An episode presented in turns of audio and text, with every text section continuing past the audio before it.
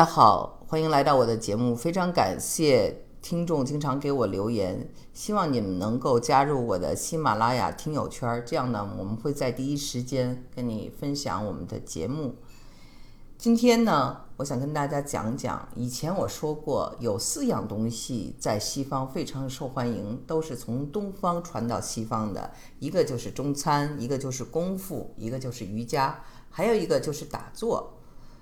那么我以前做过一期节目，就专门讲了西方人是如何看功夫的，大家感兴趣的可以去听。那么关于打坐，其实呢，每一个主要的美国城市，像纽约、像休斯顿、像 Berkeley、像 San Francisco 都有禅修中心，禅修非常的普及。但是呢，它一般是走的这个日式的禅修 Zen Center。这个 Zen 我们知道是日语里的禅，那也是从中文的禅字翻译成的日语。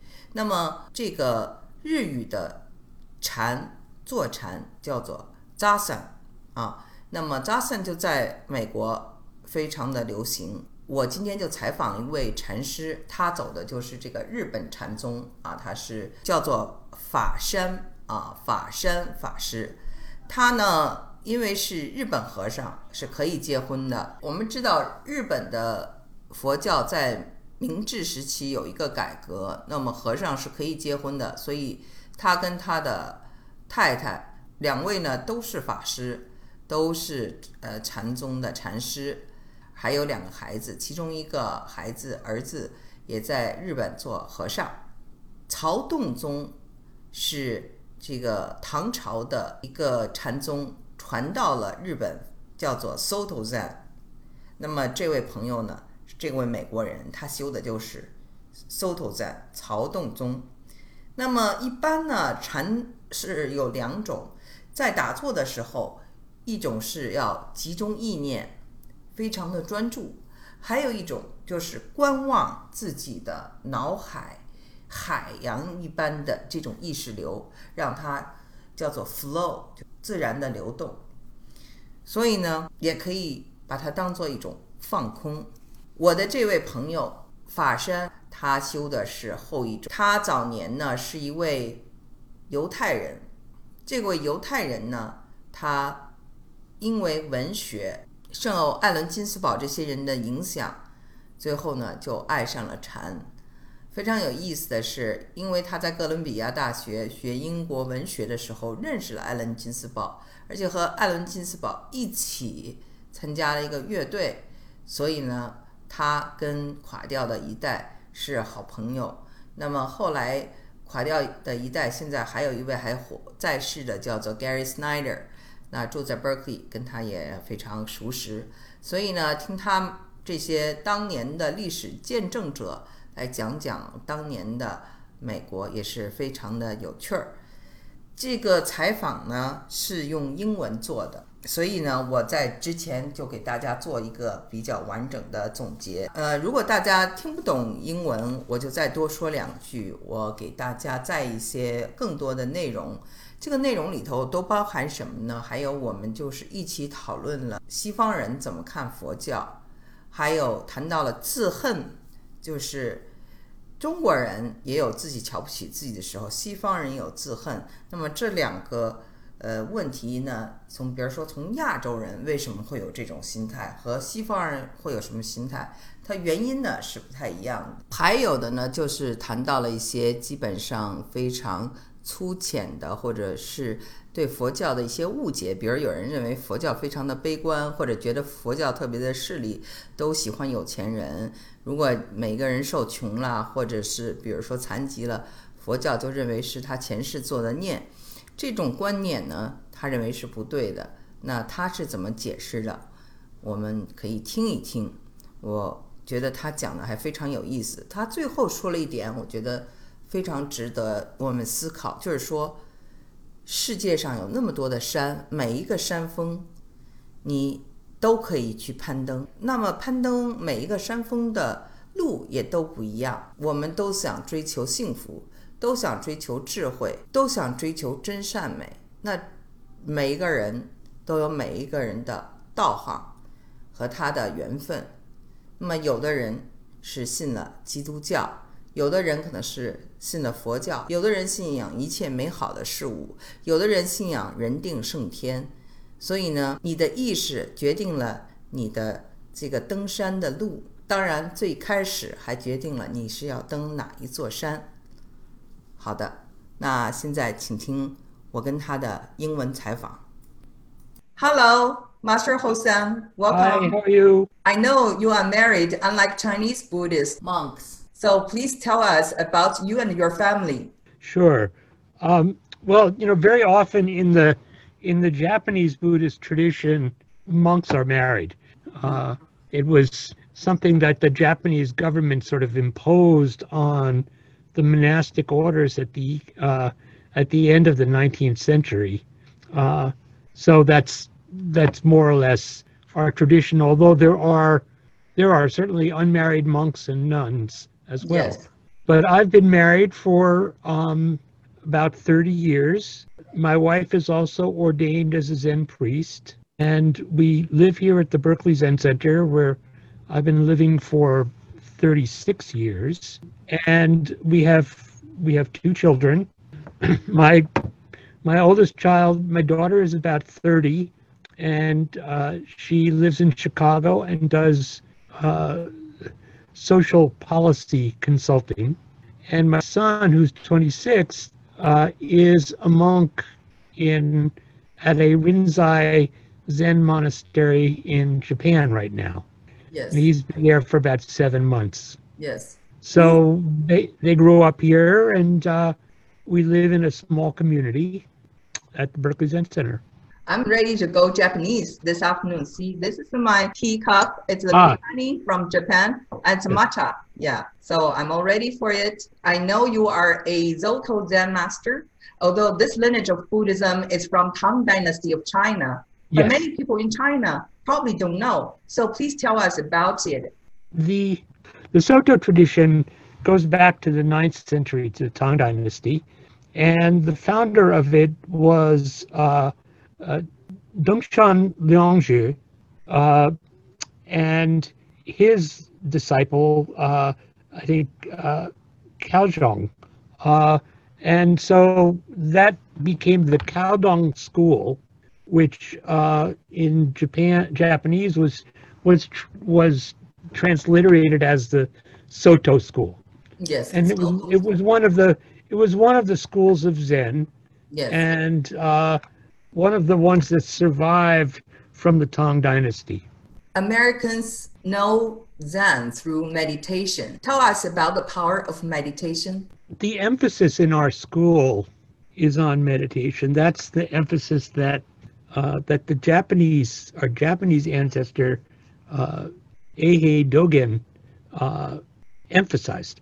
And but really, it's it's Buddhism in which uh, meditation is just is one aspect. The power of meditation, the approach to meditation in particularly in Soto is to be to be able to really be in contact with yourself, to sit and to watch the nature of your mind, to watch the arising of thoughts and perceptions, to sit and watch your mind as if, say, you were sitting at the end at the edge of a stream and watching the stream, uh, and the thoughts flow through. So it's it's not other me- there there really are two approaches to meditation. One is is focusing on on concentration and really uh, really keeping your mind very intensely uh, focused and sharp. And the other approach is actually a kind of open awareness. So that that's more. Of course, there's always an element of concentration, but that open awareness is really more the approach of uh, of our school for sure. And so um, I think that practically and philosophically, uh, the power of it is to widen yourself so that you have the capability of including everything that that you encounter, everything that is arising in your mind. What type of crowd do you think come to Berkeley Zen Center? Are they mainly intellectuals or people from all walks of life? I would say they're people from all walks of life, but I think that one of the things. So if you you know if you go to China or you go to Japan or you go to uh, to Thailand, people are born into a Buddhist culture, and so Buddhism is really, uh, in many ways, it's it's it's their everyday food. It's the air that they breathe. Exactly. Uh, where whereas in in the United States, generally people come to Buddhism and come to meditation because they are encountering some suffering or some difficulty in their life. Now, that can be a physical difficulty, an intellectual difficulty, a spiritual difficulty. Uh, but I think that what the Buddha taught from the beginning, uh, he basically said, I teach about suffering and the end of suffering. So for people who are encountering suffering, the end of suffering sounds like a pretty good thing. Yes. And if that's if that is what is being offered by way of a spiritual practice, then uh, people are interested in it. That's really, you know, that's quite effectively how how I came to it. It's a very small minority religion compared, particularly compared to the varieties of Christianity. And I think it, Christianity is the is kind of the foundational religious tradition of this country. Uh, so, uh, and that my background uh, was from, I came from a Jewish family. Mm-hmm. Uh, and uh, I had Jewish religious education up to a certain point, uh, but the religious doctrine and religious practices did not really appeal to me, and so uh, it wasn't something that that I put into practice. Uh, at least after the time when I was kind of being forced to go to religious school. Yes. So I found Buddhism by myself. Yes. You went to college at Columbia University. So yes. what did you study there? What made you decide to become a Buddhist eventually? Well, I was interested in Buddhism from high school. Um, that I think there were two strands of interest. One was uh, the beat poets, um, poets like Allen, Allen Ginsberg, Gary Snyder, Snyder. Philip Whalen, um, who were themselves exploring Buddhism. Yes. And from then, from them, I also became exposed particularly to uh, uh, to Chinese poets and some Japanese poets, and I really, I just really was moved by certain way of looking at the world that I understood to be a Buddhist way of looking at the world, mm-hmm. and I think that that way of looking at the world that I see in particularly in in Chinese and Japanese poetry is a way that could look at very ordinary things, ordinary events, ordinary aspects of life, ordinary landscapes, whatever, and seeing that there was something really special and transcendent in those in that way of looking. And i was very drawn to that.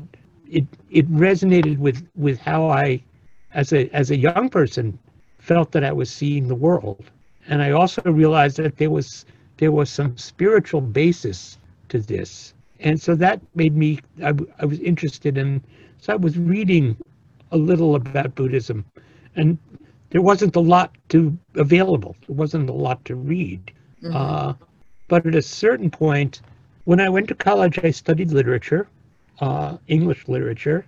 Uh, and we also, me and my friends, we continued to read what we could in uh, in some of the Oriental masterpieces, uh, and I I took some courses in that. But at a certain point, what what we understood, and there was a book that came out in I think 1966 or 67. It was called The Three Pillars of Zen uh, by Philip Kapleau. And that was the first book for a general audience that had the message that Zen was something that you actually needed to do with your body, and actually you could do it. It wasn't just a philosophy. I mean, if you read D.T. Suzuki or if you read uh, Alan Watts, people who were writing about Zen, you it, it was very much an intellectual issue. But here was a book that said, okay, sit down, do this and this and this, and here is the here is the here is the method of meditating. And when we read that, we were intrigued. And so in the summer of 1968, a number of us came out to California and we began to uh, go to uh, Zen meditation at at Berkeley Zen Center and at San Francisco Zen Center. Uh, and so we started then, and uh, it, it, turns out I was not able to to sustain that. I was not able to keep it up, and so it wasn't until nearly 15 years later that that I began again. I see. Yes. But it's interesting you mentioned about the Beat generation, Allen Ginsberg and Jack Kerouac and everybody. I was attracted to their literature, which made me quit school in China and came to study at Berkeley in the first place. Wow. So the same attraction that Yes, the same attraction. Uh, that's amazing. Yes. I was lucky that you know that I've known quite a number of them. Wow. Uh, I mean, I know Gary Snyder. Yes. Uh, I 90. I knew Allen Ginsberg quite well, uh, and Philip Whalen, and other of the uh, others of the poets. Do you really miss that time, the 1960s, 1970s? I don't. I don't miss it Mm. Because I lived it. Yes. You know, so so it's it's in me, uh, and uh, you know, there are things that the things that are really painful now in the realities that we Yes. live in. And there were things that were painful then too. You know, back then uh, there was a war that was tearing our country apart. Yes. The war in Vietnam. But it was also it was a very it was a pretty hopeful time. And uh, I wish I wish there were more hope for us and more hope for our children and the world that we're living, the world that we're leaving for our children and our grandchildren uh, is not what we thought we would be leaving for them. So tell me a little bit about your impressions of Gary Snyder and Allen Ginsberg. Well, Allen, I knew. Um, I first of all, I studied poetry, and so I was involved with a a a, uh, a very uh, creative scene of poets in in New York, and it was kind of side by side with with uh, the scene that that Ginsberg was in. It wasn't so separate, but what happened with Allen was. Uh, in the early 70s, he started doing some music. Mhm. Um, and a very close friend of mine from high school was sort of a key person who was playing music with him. And he brought me in. So for a short time, I was sort of in Allen Ginsberg's band. Mm. And uh, that's how I got to know him Yeah, you're a singer. singing so much. I was I was I was playing an instrument, but uh, it was it was very interesting. Uh, and with Gary, really, I met Gary. I mean, I may have met him earlier, but I got to know him when I was working uh, when I was the director of Buddhist Peace Fellowship. Yes. He was one of the first members of Buddhist Peace Fellowship, and so we were in contact. This would be uh, from the early '90s, just maybe from about the time that you came here. Mm-hmm. Uh, and uh, so we had correspondence. He did stuff for Buddhist Peace Fellowship, uh, and there was always a connection between him and, you know, all of the early people of San Francisco Zen knew each other. So our zendo, um, the inside of our zendo, uh, it's very beautiful natural wood, our zendo, and there are four posts about maybe 12 inches around that hold up the roof. And they go through the floor to the ground. And those posts were cut from uh, trees on Gary Snyder's land. So there's a physical connection with Gary. Yeah. And then I also studied for a time, he was a student of one of my other teachers, Robert Aitken And uh, so there were there, there have been a lot of connections over the you mentioned that you came from a Jewish family, and I can also see you have done a lot in the area of interfaith. So please tell us what you think of other religions. Well, um, I feel like there are many, you could say there are many paths up, up a mountain, or maybe there's many paths to the top of a mountain range. Uh, I don't think necessarily there's one mountain. Uh, there's there's different uh, there are different religious practices, different traditions that um, have their own shape and their own contour. Uh, and there are different challenging paths for going, getting to the top of that or getting deeply into it. So um, I tend to look for what I feel to be a universal expression of connection in religious traditions. Uh, and the interfaith work has, of course, been with people who are also open and wish to work with people in other traditions. Um, and that is wonderful.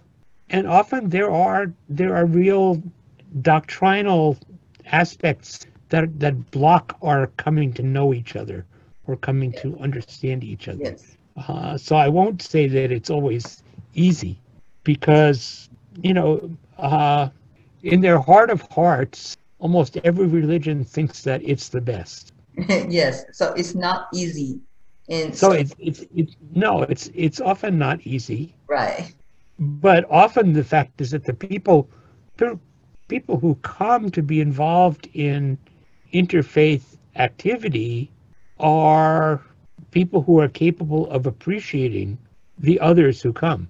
Yes. So that's that's largely been my experience, but sometimes it takes a long time. I feel like it for about seven or eight years I was involved in a uh, Zen Catholic dialogue, and it, it took us about three or four years to surface the fact that the Catholics were in a very difficult bind. They they felt that they felt that they were under some internal pressure to, in a sense, to convert us. Yes. But they did. But that was not.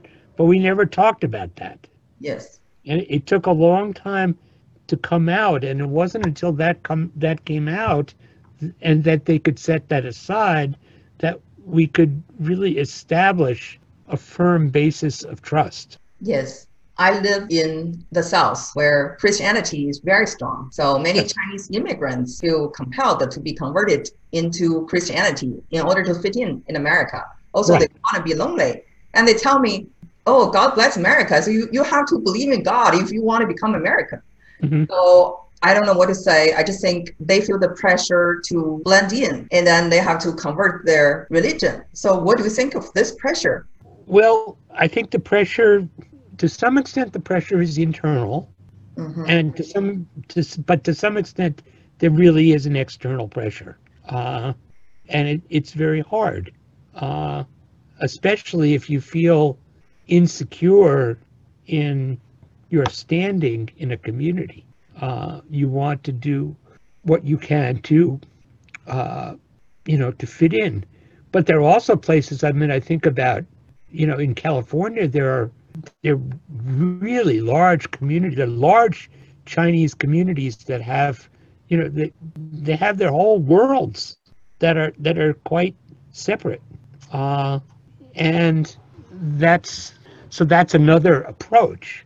Um, but I know that that in in places in this country, uh, if you're not Christian, people don't know how to think about you. Mm-hmm. Now, I never grew up any place like that. Mm-hmm. You know, I grew up on the East Coast around New York, Mm-hmm. and then I lived out here. And on those edges of the country, that's not the case. I mean, there are people of every religious background. Yes. In certain places, it's more homogeneous. Yes, yes. So there's some prejudice against Buddhism. I can give you some examples. Some people tell me Buddhism love wealthy people and they think the handicapped or the poor people are suffering because what they have done in their previous lives. And some say Buddhism is so pessimistic. It's all about emptiness. And there's one Christian told me, your Buddha is dead and he was a prophet. Our God is the real and only God. So, what do you say to these people who hold such views? Well, um, right. So those are those are two kind of separate thoughts. I mean, one is I don't think that that Buddhism love loves wealthy people is is that's not true. You know, Not true at all. Uh, yeah. that- that's just not true. I mean, the Buddha, if you look at the teachings and if you look at the record, the early the the early writings, the Buddha welcomed everyone Mhm. into his community. Uh, and uh, and you know the Buddha had to uh, he constantly was advising his monks to go to every door to collect alms, you know, and not to distinguish among people according to their wealth. So so I don't that that's not true to me. I think that the the there is there's a problem with the way people understand karma. And I can understand why people think often the way it's described is is somewhat fatalistic. Uh, and that's that's true even in uh, I mean you'll find that a lot in in some of the Asian cultures. To me that's that's a that's a that's an an incorrect way of understanding the Buddha's teachings. Uh, and it it kind of reflects the way other religious history and other other religious traditions have penetrated or have repenetrated back into Buddhism so that karma begins to look like fate you know if you are stutter or if you have bad health then it's because of something that you did in a past life uh, and uh, that's to me that is not a a helpful or an accurate way of really interpreting what's going on. Uh, and you know the opportunity to me of buddhism and of buddhist karma is if you are living with a difficult circumstance how you are living determines how your life is going to go. In other words and you know i i remember talking to a young man at stanford uh, who stuttered. And uh, it was very interesting. He he wanted to know why did he stutter? You know what had he done in a past life that caused him to stutter? You know and i said i don't think that's a useful question because you will never know. But you you know let's just notice we are standing here at stanford university. You may have a speech difficulty but you also have had the opportunity to study at one of the great universities of the world. And the, the question is what are you going to do with your life? That's the question not where did your disability come from? Yes. And so so that's what i would say in that case. Um the other other issues really get into matters of doctrine or theology you know to say your buddha is dead, it's ridiculous. Because really the teaching is that um buddha nature we we all are constantly bringing forth we embody buddha nature so there's a you know there's other teachings that say you yourself are the buddha Mm-hmm. so the, the buddha's not dead you're alive Yes. uh and but but that's the kind of thing you get into arguments about right if people you know people are going to stick to their understanding, uh, but that's the way that's the way I see it. Mm-hmm.